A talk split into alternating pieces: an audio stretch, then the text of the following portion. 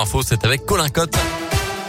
Bonjour Colin. Bonjour Mickaël, bonjour à tous. À la une de l'actualité, il avait semé la panique à Bourg-en-Bresse, à l'hôpital Fléria et à la clinique Convert, notamment en agressant le personnel soignant aux urgences. Des faits qui remontent à la nuit de vendredi à samedi. Un peu plus tôt, il s'en était pris aux employés et aux clients d'une boulangerie. Un homme d'une trentaine d'années était jugé en comparution immédiate hier. Un procès où le, où le président, selon le progrès, a même dû l'exclure un moment de la salle à cause de son comportement trop perturbé. Il écope finalement d'un an de prison ferme avec euh, maintien en détention. Une intoxication au monoxyde de carbone hier soir à Bizia près de Vona. Les pompiers ont été alertés vers 19h. Trois hommes d'une cinquantaine d'années, une jeune femme de 18 ans victime de violents maux de tête ont été pris en charge dans une exploitation agricole.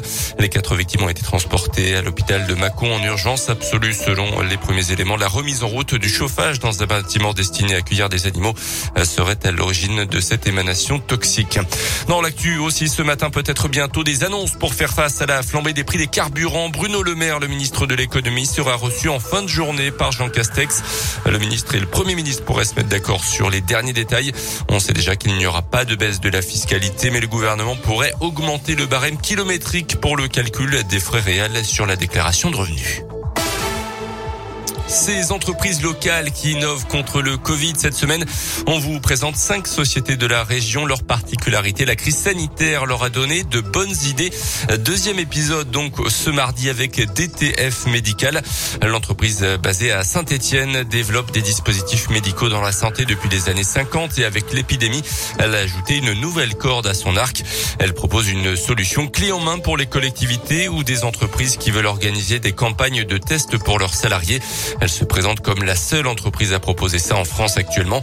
Il suffit de mettre à disposition un local et l'entreprise DTF Médical s'occupe du reste. Écoutez les explications de Franck Furbia, le directeur marketing. Ce dispositif intègre la gestion du dépistage via un professionnel de santé, un soignant habilité. Donc selon le nombre de salariés, il y a des forfaits d'une demi-journée ou d'une journée. Et concrètement, l'entreprise ou la collectivité n'a plus qu'à proposer ce service à ses salariés. À l'issue du processus, le salarié, soit il est négatif, il peut regagner donc sereinement son poste de travail, soit il est positif et donc du coup il s'isole et le dépistage euh, le vend en poupe parce que très clairement, si on prend euh, soit une entreprise de 100 employés, si 30% de l'effectif est absent, nous on a valorisé 120, 130 000 euros le coût pour l'entreprise, sachant qu'une dizaine de dépistages par an peuvent coûter 20 euh, 000 euros. Donc il y a un vrai delta, une vraie économie pour l'entreprise. Le dépistage se fait évidemment sur la base du volontariat. Le résultat des tests est connu en un quart d'heure.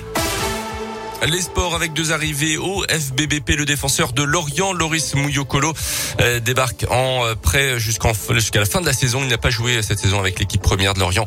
L'an passé, il a disputé une rencontre de Ligue 1 contre le Paris Saint-Germain. Et puis au milieu de terrain, le très expérimenté Aliou Dembélé, milieu de terrain de 33 ans. Il vient compléter ce secteur de jeu affaibli par la blessure d'Ezikian. Il a signé pour un an et demi, évolué jusque-là à Saint-Brieuc et a déjà joué à Bourg-en-Bresse en Ligue 2. Du hand avec la victoire des Bleus hier à l'Euro, 36 à 20 contre le Monténégro. L'équipe de France championne olympique l'été dernier à Tokyo conserve donc ses chances de se qualifier pour les deux finales. Prochain match demain soir contre le Danemark. Merci beaucoup Colin Cotte. La Swedish House